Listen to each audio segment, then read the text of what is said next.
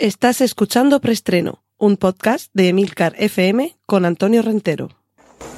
Bien, silencio todo el mundo. Motor. Sonido. Claqueta. Escena 1, toma primera.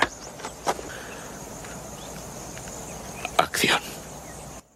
Saludos, bienvenidos una semana más a Preestreno, el podcast de la red de Milcar FM, donde repasamos las últimas noticias de cine y series de televisión.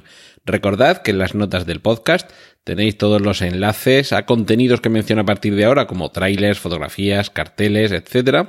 Y además, el minuto en el que comienza cada una de las secciones que componen preestreno, como la que arranca ahora que está dedicada al cine de estreno basado en un guion original.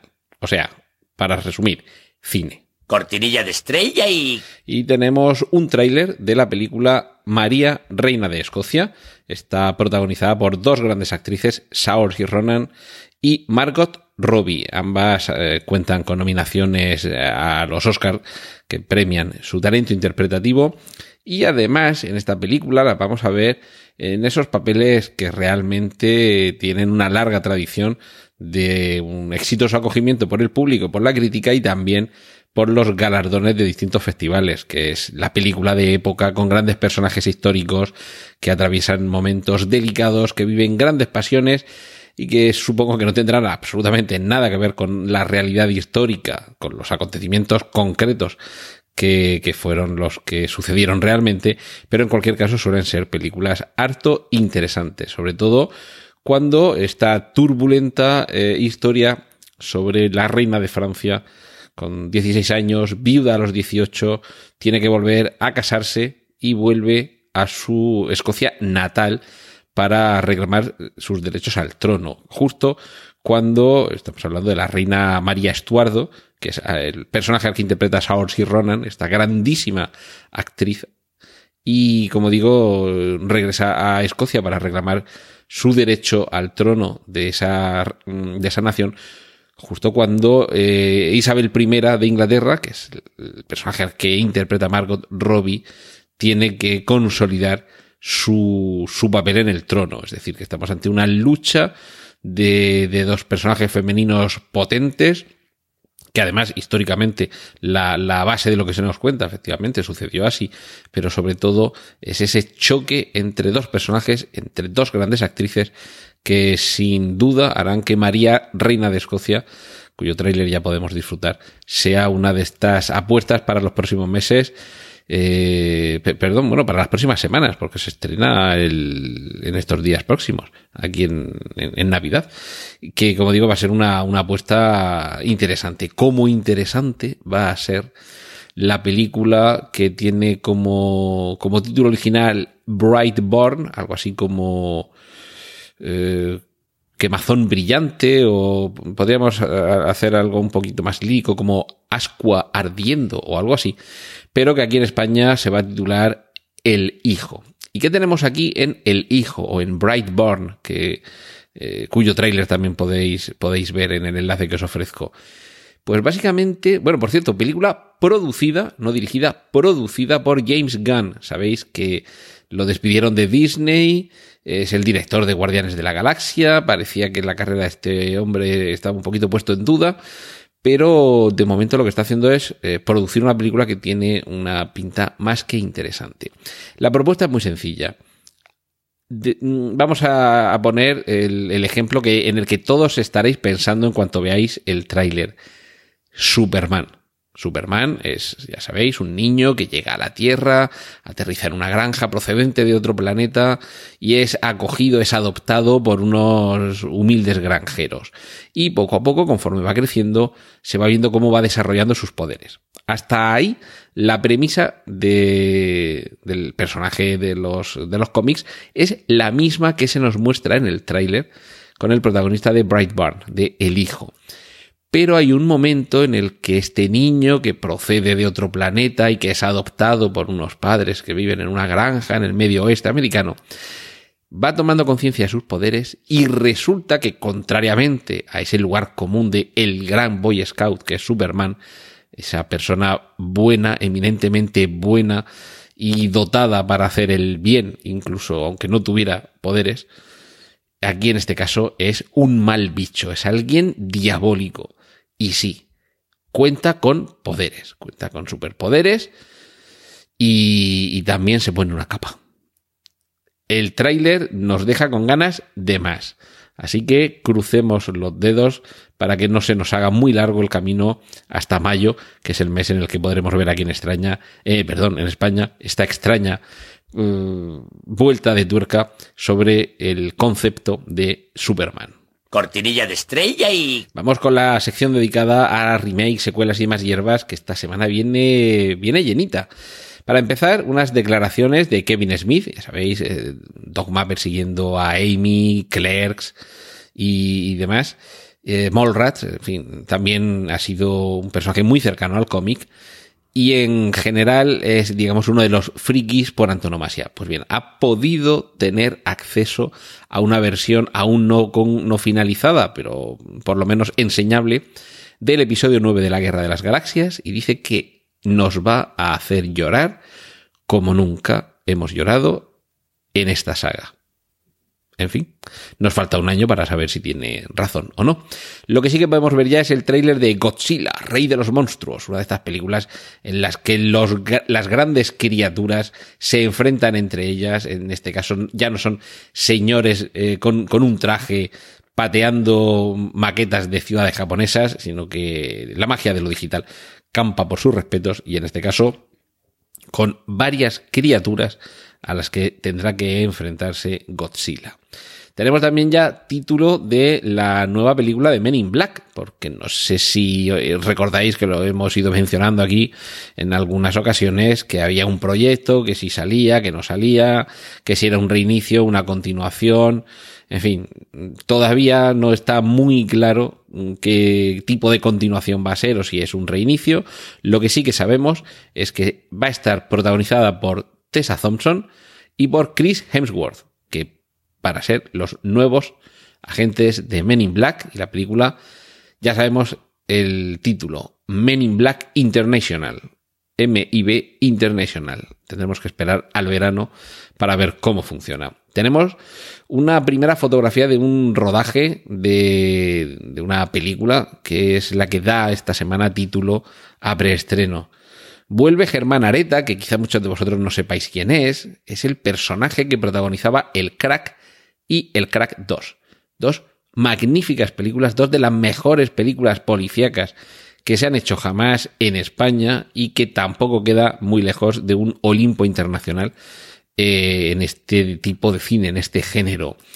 Las dos películas dirigidas en su momento por José Luis García y protagonizadas por el tristemente desaparecido Alfredo Landa, va a tener, y esto es una cosa curiosa y muy peculiar, van a tener una precuela que se va a titular El Crack Cero y que ya hay una primera foto de rodaje en la que vemos, por cierto, junto al director, porque es director y guionista de nuevo José Luis García, a los eh, eh, actores que van a interpretar a las versiones más jóvenes de, de los que interpretan en su momento Alfredo Landa, el Germán Areta, que en este caso el, el, actor va a ser Carlos Santos, paisano nuestro aquí de Murcia.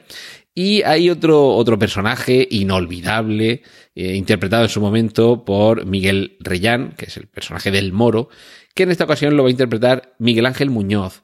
Y realmente mmm, es que incluso sí que se traen un aire físico, evidentemente no nos vamos a poder confundir, pero como versiones jóvenes de personajes que ya hemos visto en dos películas y que, y que ya son muy familiares para nosotros, eh, tienen muy, muy buen aspecto como, como reencarnaciones más jóvenes. Y bueno, la, la, película, por cierto, se titula El Crack Cero, es lo que aparece en la claqueta con, que sostienen en sus manos Carlos Santos y Miguel Ángel Muñoz, eh, abrazados por José Luis García en el, este inicio de rodaje del Crack Cero. Pero hasta hace bastante poco tiempo el, título que se venía barajando para esta para este episodio cero eh, no tenía una continuidad con los títulos de las originales, sino que se, se, se manejaba el título Areta Investigación como nombre de la agencia de investigación de este detective al que interpretó en su momento, ya digo, Alfredo Landa en dos ocasiones. Realmente desde el año 81 y el año 83, que fueron los años de estreno del Crack y el Crack 2, pues ha llovido bastante. ha llovido, pero mucho. Y, resulta muy, muy, muy interesante que esta película se lleve a cabo. Primero, porque con el tiempo que ha tenido para prepararla es muy complicado que José Luis García, un gran director, un gran amante del género negro, no nos haya preparado un, un guion interesante pero sobre todo lo que resulta muy atractivo para los amantes del buen cine es ver cómo 40 años después alguien puede retomar una historia y unos personajes y además retrotraerlos en el tiempo a una época anterior de aquella que se vio reflejada en aquellas películas. Es decir, si aquellas películas estaban ambientadas en una época contemporánea a la de su estreno, eh, principios de los 80, finales de los años 70, en esta ocasión, llamándose el crack cero y contando con actores con un aspecto más joven de los que ya tenían entonces Alfredo Landa y Miguel Reyán, está claro que nos vamos a ir a una época anterior, que nos vamos a ir seguramente a principios de los 70, quizá a finales de los 60, por ahí seguramente va a estar la, la época en la que quede ambientada. Y además otros nombres que van a estar en el reparto del crack cero, Paula Echevarría, Fiorella Faltoyano y Belén López. Fiorella Faltoyano, precisamente uno de esos nombres míticos del cine de la transición. Y continuamos con remakes, secuelas y compañía. Primera foto eh, del rodaje del Crack Zero y primer tráiler de los nuevos Caballeros del Zodiaco. A mí esto ya me cogió muy mayor. Yo sé que los que sois mm, millennials o generación Z, o los que ya nacisteis en los años 90, seguramente estaréis muy ilusionados con esto.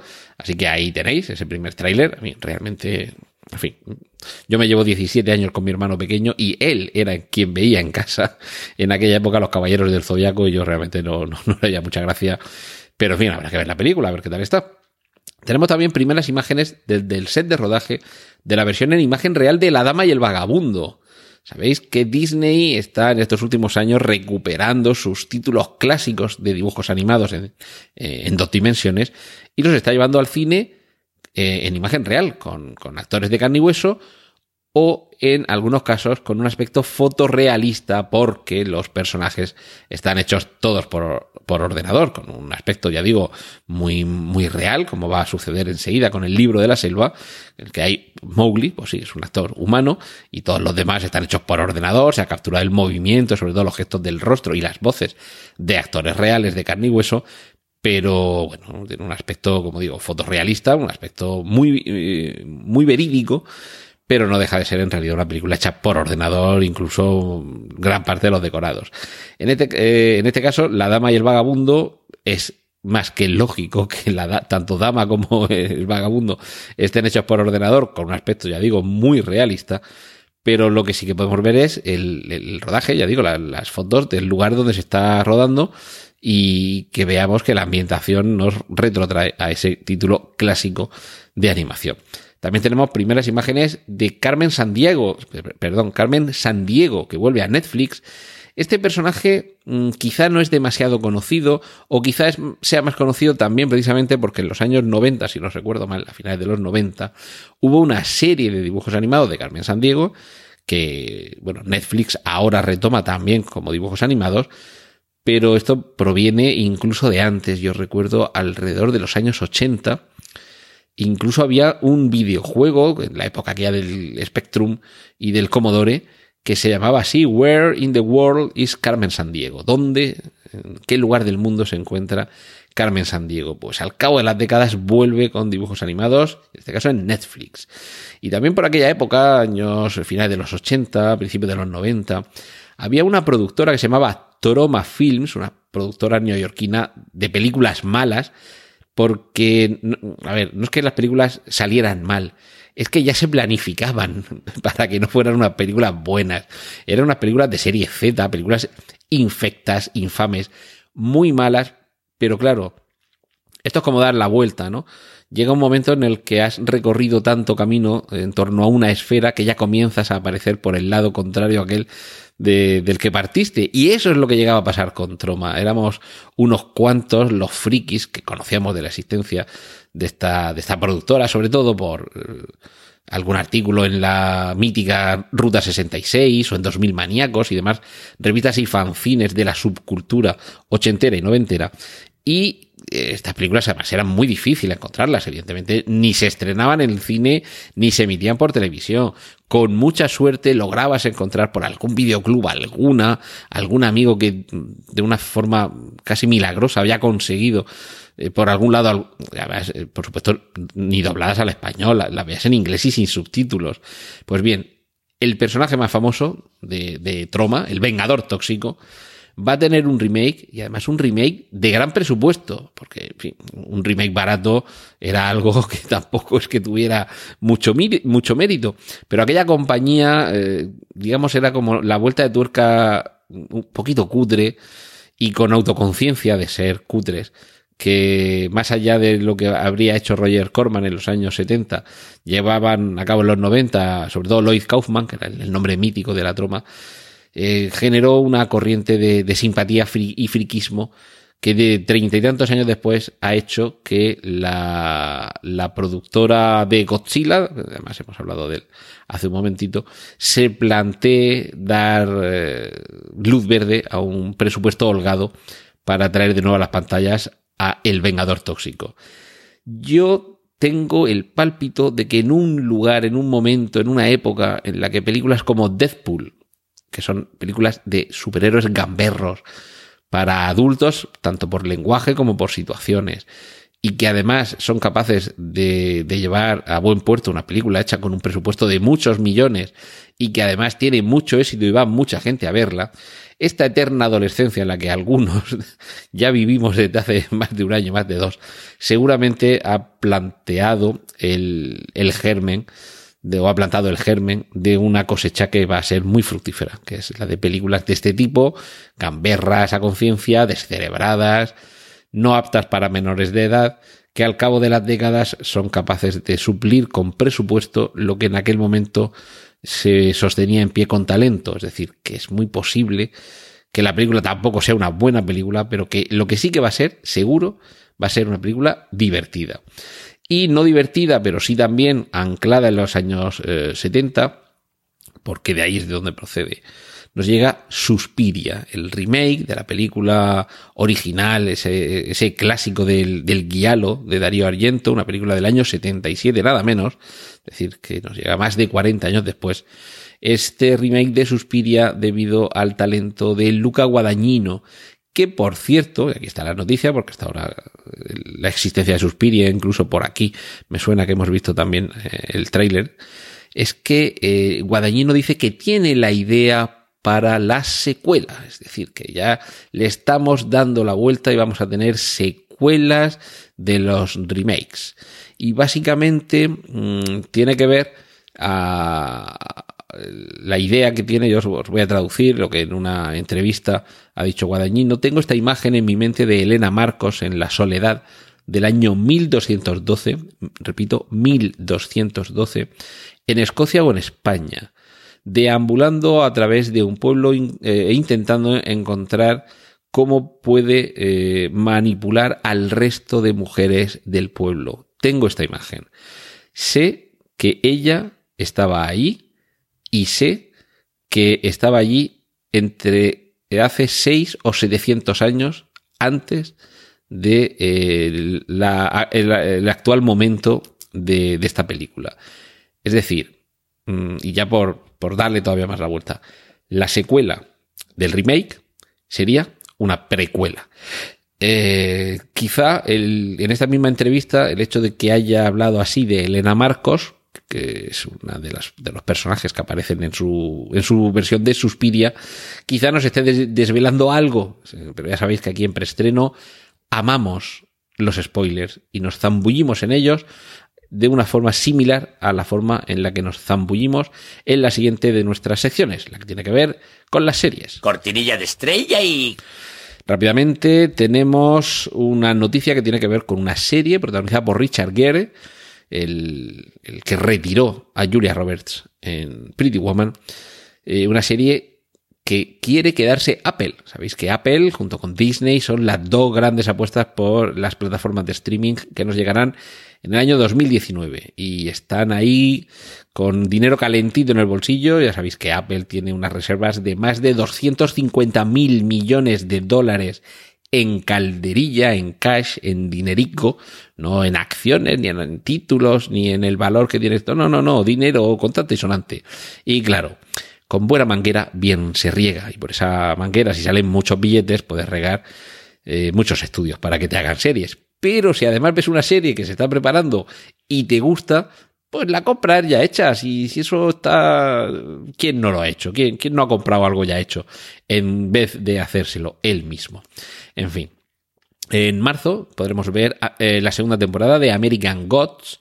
Y pronto, seguramente ya a partir del año que viene, podremos ver series en realidad virtual de YouTube y de National Geographic. Ojo, porque esto es el, el nuevo modo en el que vamos a entender el entretenimiento si no en los próximos meses, vamos a no ser tan, tan optimistas, si en los próximos años.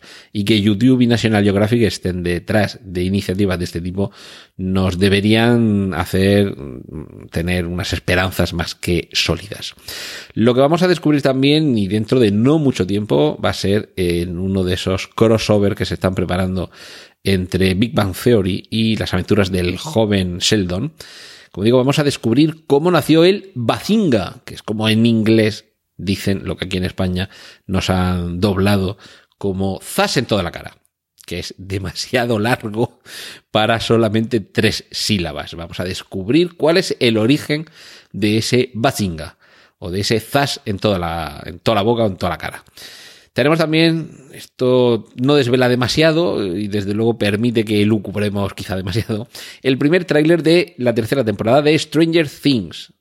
Lo que nos desvela es lo mismo que los primeros teaser trailers de las dos temporadas anteriores, es decir, la fascinante musiquilla ochentera que da inicio a la serie y mientras van apareciendo las letras de Stranger Things, se va interponiendo, se va intercalando el título de los capítulos que compondrán esta temporada.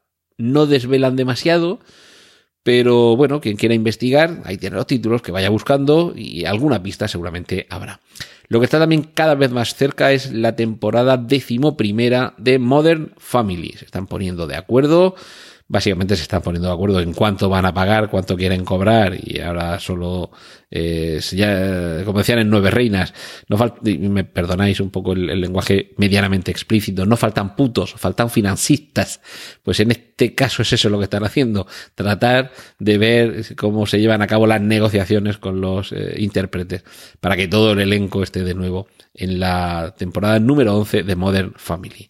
Y también próximamente en enero Netflix va a estrenar una miniserie sobre el asesino en serie Ted Bundy. Además, un asesino en serie muy popular para los medios de comunicación porque también se está rodando una película sobre la vida de este serial killer titulada Extremely Wicked, Shockingly Vile. Está protagonizada por Zac Efron. Esto quizá se podría traducir como extremadamente raro, impactantemente cruel, o, eh, algo así, o vil, eh, literalmente, mm, es uno de esos personajes que fascinan por lo sanguinario, por lo...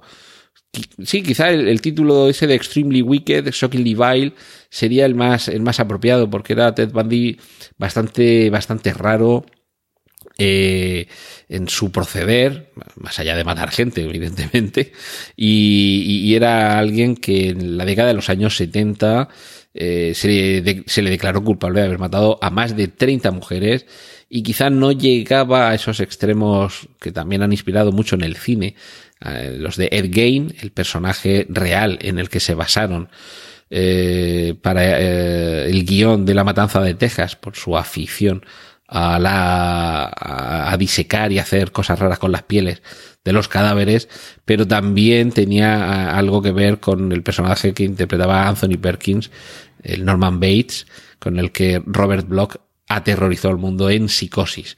Quizá no llega a ser tan peculiar en ese sentido Ted Bundy, pero es también un personaje muy a tener en cuenta en este, en este género tan, tan malsano. Cortinilla de estrella y... Nos vamos al mundo del cómic porque tenemos también un buen montón de noticias. Netflix anuncia serie de animación de Ghost in the Shell.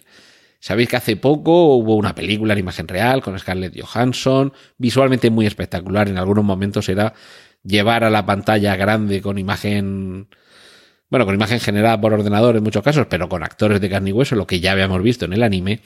Y, y ahora quizá en Netflix se van a llevar todavía más allá las posibilidades que planteaba este personaje.